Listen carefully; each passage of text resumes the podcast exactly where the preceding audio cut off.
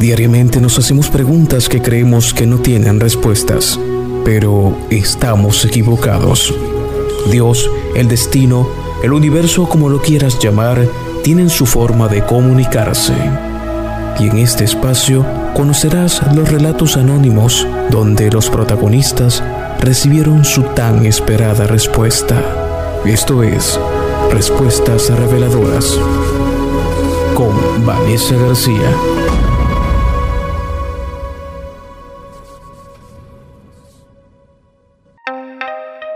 Hola, ¿qué tal? Bienvenidos a un nuevo episodio de Respuestas Reveladoras. Me encanta seguir compartiendo con ustedes esas incógnitas que yo me hago diariamente y que digo, seguramente alguien más se debe hacer esta pregunta, ¿no? Por eso hoy voy a compartir con ustedes lo que he investigado y lo que he vivido respecto a la toma de decisiones porque cada decisión que tomamos en nuestra vida trae unas consecuencias que pueden ser beneficiosas o no. Es un rol importante que tenemos y que no se puede tomar a la ligera. Esto es Respuestas Reveladoras con Vanessa García. Tomar decisiones es una mezcla de intuición porque debes hacer lo que te dicta tu corazón, esas corazonadas que Dios hace que nos lleguen como señales de si está bien algo o no. Pero también implica responsabilidad porque tenemos que asumir la consecuencia de esa decisión y también tiene que ver con la razón porque le metemos un poquito de lógica. Entonces tomar decisiones es una mezcla de estos tres aspectos y por eso es que nos cuesta muchísimo tomar decisiones, sobre todo si estas tienen que ver con nuestro futuro, con qué vamos a estudiar, con qué persona vamos a estar el resto de nuestra vida, si tendremos hijos o no, en qué país viviré. Todos esos aspectos en nuestra vida son tan importantes que no podemos tomar decisiones a la ligera. Cometer un error implica dolor, perder tiempo, empezar de nuevo y muchas personas hemos caído y nos hemos levantado, gracias a Dios, por no saber tomar decisiones o por no tomarlas, porque a veces es tan difícil que preferimos no tomarlas y que los demás lo hagan por uno y no siempre sale bien. Aunque cuando éramos niños nuestros padres siempre tomaban las decisiones por nosotros porque no teníamos la capacidad para hacerlo. Ellos decidían si íbamos a practicar baile, modelaje, béisbol, fútbol. A veces era algo que a los niños les gustaba y otras veces iban obligados, como yo que iba a los cursos de inglés obligada y nunca aprendí inglés. Ay, no. Y ya cuando uno llega a la adolescencia, uno dice, bueno, papá, este o mamá, ya yo estoy grande, también puedo tomar mis decisiones y uno pelea con ellos porque se quiere hacer respetar, ¿no? Pero ellos todavía se sienten en la obligación de guiarnos y y de protegernos. Por eso es que no nos dan la libertad todavía de decidir todo lo que vamos a hacer, ¿no? Y después llega la adultez, que de tanto pelear y tratar de demostrar que ya estamos en la capacidad de tomar decisiones, es cuando nos dejan solos y ahí sí estamos fregados. Porque es más difícil, ahí nos damos cuenta, conchale, no está fácil, no es fácil decidir qué carrera estudiar, cuál es la carrera, la vocación tuya. No es fácil entrar en el campo laboral. No es fácil independizarse, tener que cocinar, lavar, todo eso. Pero llega un punto en que tenemos que hacerlo y tomar la decisión de hacerlo, pues. Pero no es fácil. Ya el primer paso es irse de su casa. Pero eso implica muchas otras cosas, como si vamos a compartir esa casa con alguien, los gastos, quién va a pagar esto, quién va a pagar lo otro, o a dónde nos conviene trabajar, si en un lugar lejos o cerca de la casa, y son muchas decisiones que tenemos que tomar. Por lo que la vida de adulto no es nada fácil. A veces cuando yo estoy así que, que no puedo más, digo, ay, no, me hubiese quedado niña. Yo cuando me gradué de quinto año, yo dije, ay, no, yo quisiera quedarme aquí, no quisiera graduarme, ni que pero porque yo quería seguir con mis amiguitos, mis compañeros de clase. Y me gustaba esa vida, pues. Ya eso fue cuando yo tenía 15 años, ya después de los 15 años, entre mis padres y yo tomamos la decisión de hacer un curso en lo que se llama aquí INSES, un instituto que te prepara tanto académicamente como para que entres en un campo laboral. Entonces ya a los 15 años tenía que estudiar en la mañana administración o asistente administrativo, trabajar mediodía en la empresa que te envía ese instituto y también estudiaba de noche. Al principio estaba estudiando contaduría, pero era algo que no me gustaba. Y terminé estudiando comunicación social. Entonces yo pasaba todo el día en la calle. Salía antes de las 6 de la mañana y llegaba a las 10 de la noche a mi casa. Era agotador pero era una decisión que yo había tomado, un reto que me había puesto y tenía que seguir adelante. Al principio a mis padres no les gustó que yo tomara la decisión de retirarme de contaduría para comunicación, pero siempre desde pequeña a mí me llamaba la atención la comunicación.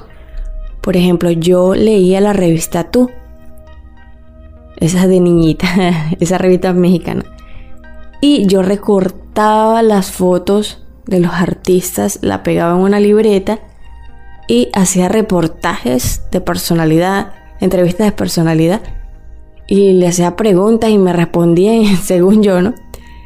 Hacía un artículo. Y también en el INSE, en una materia que se llamaba creo que Mercadeo y Publicidad, también hice una revista digital. Entonces yo quería estudiar eso. No me gustaban los números.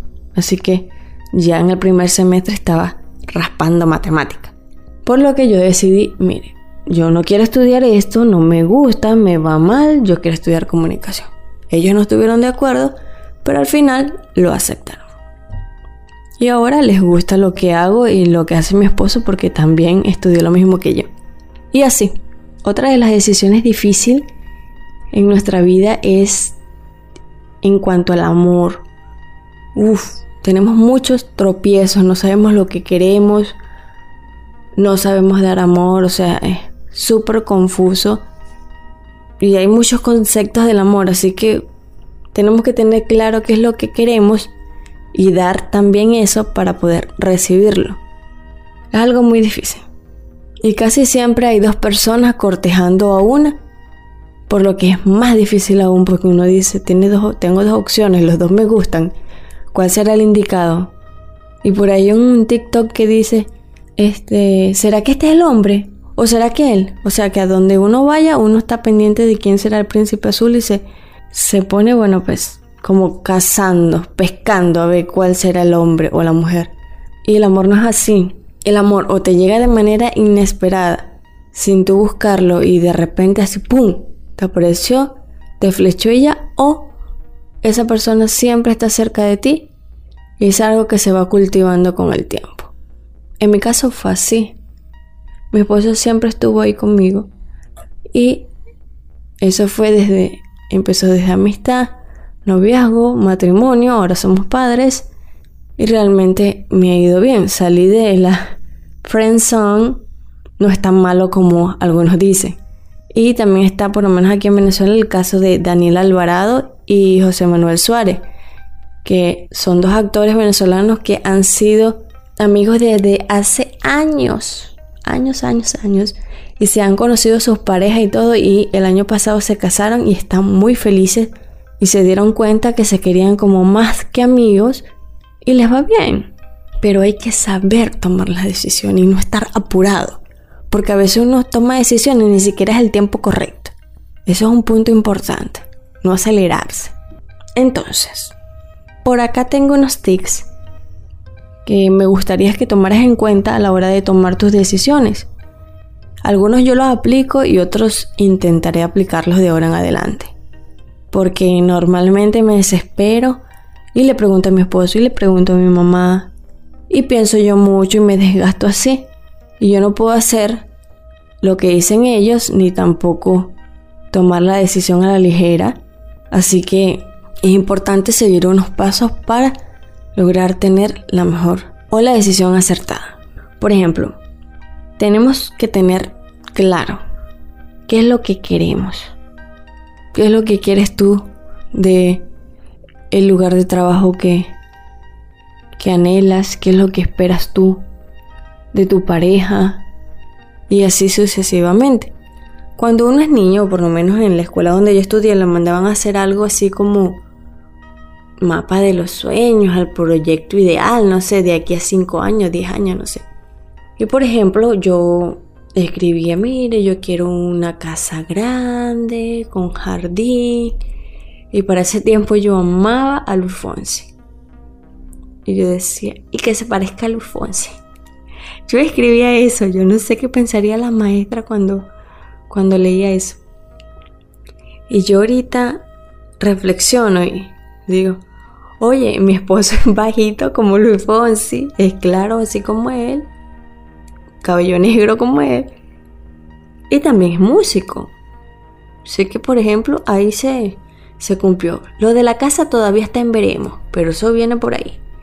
Entonces a veces uno plasma eso que quiere y es lo que busca. Porque muchas personas pueden venirte a ofrecerte pajaritos preñados, como decimos aquí. Muchas cosas, pues te vienen a ofrecer cosas y tú tienes que ver si eso es lo que tú quieres. Si no es, ni siquiera pierdes el tiempo en eso. Por ejemplo, yo tuve un novio que él, no, que él quería ser gandolero, que este camionero, mecánico, fumaba, tenía tatuajes y yo, yo así como que hubo un momento en que yo dije, ¿y qué hago yo aquí? A mí no me gusta la grasa, no me gusta, no, me gustaría que fuera camionero, detesto que las personas fumen, no, no me gustan los tatuajes, aunque mi esposo actual tiene uno, pero no me gustan igual. Yo no bebo, o sea, yo estaba con una persona que no tenía nada que ver conmigo. Y yo no sé qué me pasó en ese momento. Pero muchas veces cuando no sabemos lo que queremos, cometemos esos errores. Y como no quiero que te pase eso, entonces aquí te estoy dando unos consejitos. El segundo consejo es que te des tiempo para tomar la decisión. Eso no es así rápido, porque te puedes equivocar a menos que tú estés 100% seguro o segura del paso que vas a dar. El tercer punto es que hagas lista de pros y contras. Si es en un trabajo, los pros, puede ser que tiene buen sueldo, que te permite capacitarte más, un buen ambiente laboral y los contras puede ser que esté en otra ciudad o que el horario no sea tan flexible, X. O sea, tienes que comparar y, para tomar la, la decisión que más te convenga. El siguiente punto es muy importante y es orar. Pedirle a Dios que te guíe en la decisión que vas a tomar, porque solo Él sabe lo que te conviene y lo que no. Así que usted se pone en las noches o en la mañana y usted ora o cada vez que se acuerde y en vez de pensar que si esto, que si el otro, ore. Ore para que las señales, que también es importante, le lleguen para que esté atento a las señales si alguien les da un consejo, si vieron algo en la televisión que, que les llamó la atención que justamente le respondió esa incógnita que usted tenía en su cabecita. Siempre, siempre hay alguien o algo que uno ve, que uno lee, que uno escucha, que le da la respuesta que uno está esperando. Así que hay que estar atento. Hasta los sueños, porque ahí nos pueden dar respuestas. Y bueno, si haces todo esto y aún no encuentras la respuesta correcta. Entonces te voy a recomendar algo que yo hago. Hace algunos años yo fui a un curso de tarot y cábala, donde nos explicaban el significado, la simbología de los dibujos o los símbolos que están en las cartas del tarot, en este caso tarot egipcio, y también el simbolismo de los números. Entonces nos decían que podíamos utilizar el tarot como una herramienta para nosotros saber cómo nos iba a ir diariamente o para tomar decisiones en nuestra vida, porque el tarot no es como muchas personas lo toman, que es para chismearle la vida a alguien, para averiguar cómo le va a tal cantante o al vecino, no, no. Como yo lo estudié es una herramienta personal particular no para chismear. Entonces, cuando tú tengas una dificultad, una pregunta, una decisión que tomar y ya agotaste todos los puntos anteriores y aún no sabes qué hacer, usted agarra sus carticas, ta, ta, ta, hace su consulta y la respuesta que ahí le salga es la que tiene que hacer. De lo contrario, le va a ir mal. Por eso es una de las últimas herramientas que yo uso o de cuando estoy muy desesperada, porque sé que lo que ahí salga es lo que yo debo hacer, no hay otra opción. Por ejemplo, si a usted lo invitan a un viaje, pero tiene dudas de ir, y usted me conviene ir a ese viaje, y le sale que no, y por cosas de la vida la convencen, lo envuelven, y usted va, puede que usted tenga un accidente porque Dios sabía que en ese momento o que en ese viaje iba a pasar algo y le dijo no vaya. A través de esa consulta le dijo no vaya, pero usted desobedeció y fue. Por eso es que es tan importante hacerle caso a este, a este método, digamos, de adivinación, de predicción. Eso mismo, mire, me conviene o no operarme las lolas o, hacerme tal operación Y, y lo que salga ahí, usted se lo tiene que hacer. Usted lo tiene que hacer porque si no, si usted le lleva la contraria a eso, usted no está escuchando el mensaje de Dios. Y ahí es donde paga las consecuencias de eso. También existen otros métodos como el péndulo, que es ese como ese collarcito así que usted mueve para allí para acá. Bueno, no lo mueve, no lo mueve uno, se supone que es la energía, la cuestión y te dice si sí o no. Yo de eso no sé mucho, pero sé que sí se puedan hacer consultas de ese tipo. Entonces espero que estas herramientas de verdad te ayuden como a mí me ayudan a tomar decisiones. No voy a decir que tomo las mejores decisiones, no voy a decir que no he dudado de nada ni que soy rápida tomando decisiones porque no es así. Y a veces aunque tomo la decisión, mi cabeza me, me hace la jugada y me manda puros pensamientos negativos, pero ahí hay que poner otras técnicas, meditación o musicoterapia, lo que sea para uno distraer la mente. O sea, cállate, cállate, cállate, porque ya yo dije que esto era así, que voy a hacer esto y no me vas a hacer cambiar de opinión. Así que espero que empecemos a integrarnos con nosotros mismos para internalizar todo lo que viene del exterior y aprender a tomar las decisiones tomar las riendas en nuestra vida, trabajar en lo que nos corresponde hacer en esta existencia, conseguir la persona ideal para nuestras vidas, vivir en el lugar donde debemos vivir, que todas las decisiones importantes de tu vida sean acertadas.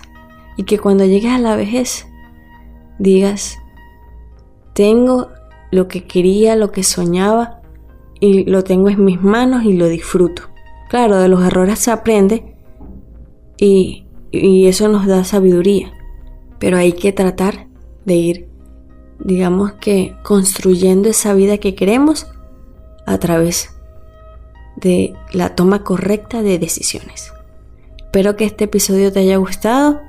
Si tienes algún método para tomar decisiones o algún consejo que darnos, escríbelo en los comentarios que con gusto sé que las personas que escuchen y que lean tu comentario, que escuchen el podcast y lean tu comentario, los van a tomar en cuenta y obviamente yo también, porque aquí todos estamos en busca de respuestas.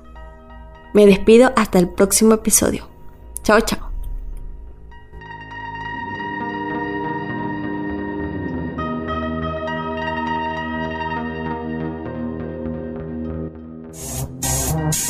Stereo Magazine, masterizando ideas.